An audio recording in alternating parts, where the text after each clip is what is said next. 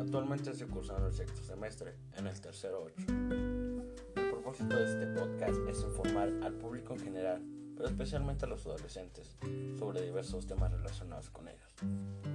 Empezaremos hablando sobre la adolescencia, que es el periodo de transición entre la niñez y la adultez, donde se incluyen algunos cambios grandes, tanto en el cuerpo como en la forma en que un joven se relaciona con el mundo.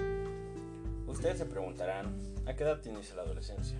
Bueno, existen tres etapas, adolescencia temprana, inicia entre los 12 y 13 años, adolescencia media, inicia entre los 14 y 16 años, adolescencia tardía, va entre los 17 y 21 años. En este periodo se da todo tipo de cambios a nivel físico, hormonal, emocional e intelectual. Por lo general, la adolescencia en niñas inicia entre los 8 y 13 años y en niños entre los 9 y 15 años. El siguiente tema a abordar es cómo se clasifican los recursos naturales. Los recursos naturales son todos los factores abióticos o bióticos de la naturaleza que el ser humano puede utilizar con el fin de satisfacer sus necesidades.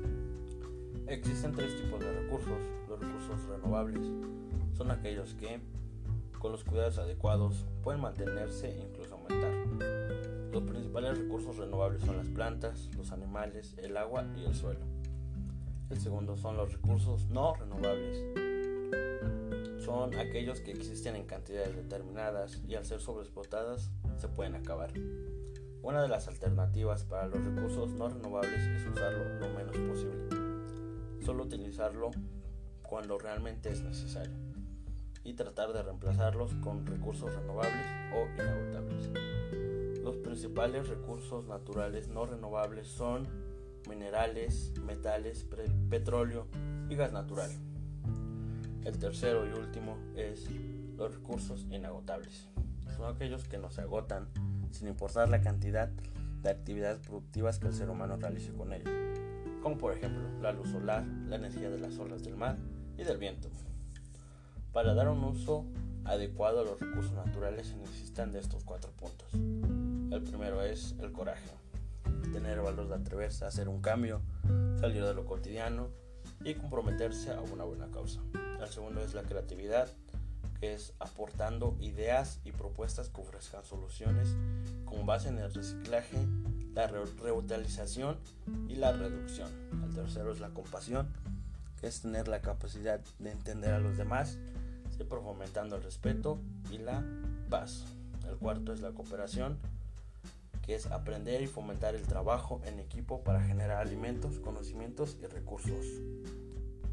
Uno de los temas más relevantes para mí es la ciencia y la tecnología en México. México es un país que posee personas talentosas, desde los más jóvenes hasta las personas más grandes, con capacidad de destacar a nivel internacional en sus campos de conocimientos específicos. A continuación, nombramos dos campos en los que se ha logrado reconocimiento internacional debido a su talento y logros. El primero es la robótica, que es una de las disciplinas STEAM de mayor, que mayor éxito ha tenido en el país y en donde los mexicanos, especialmente las niñas y los niños, han destacado a nivel internacional. En la edición 2016 de Olimpiadas Mundial de Robótica, los estudiantes mexicanos Luis Enrique Salazar, Jorge Pablo Zarate, alumnos de Robotics, lograron el quinto lugar a nivel internacional la. Este tipo de logros muestra el gran potencial que tiene México en el campo de la robótica y el desarrollo de la tecnología a nivel mundial. El segundo es la ciencia y la tecnología. México cuenta con diferentes científicos, tecnólogos e instituciones de investigación en ciencia y tecnología que destacan a nivel internacional. Se han realizado esfuerzos por diversas organizaciones que buscan impulsar en la población el interés de las STEAM, ciencia, tecnología, ingeniería y matemáticas por sus siglas en inglés. En este sentido, algunos científicos que destacan son Ali Guarneros, ingeniera aeroespacial que actualmente labora en la NASA, y Mario Molina, Premio Nobel de Química en 1980, 1995. Veamos al futuro, generamos el conocimiento que se requiere para transformar al país. Es la tarea de todos. Bueno, el medio ambiente provee el entorno necesario para la vida humana, flora y fauna. Los recursos naturales constituyen los elementos materiales necesarios para satisfacer nuestras, nuestros requerimientos de alimentos, vestidos, viviendas y energías y además productos de la población actual. Pero también se debe garantizar el bienestar de las generaciones futuras. Estamos tomando prestado hoy lo que pertenece a los jóvenes y los niños que nacerán y deberán tener lo necesario para su bienestar. Por eso es importante que un país se preocupe por proteger y conservar el, el medio ambiente y utilizar sustentablemente los recursos naturales conciliando el desarrollo económico, la convivencia armónica con la naturaleza y la diversidad cultural. Bueno, eso ha sido todo en este capítulo. Espero platicar pronto con ustedes. Hasta la próxima.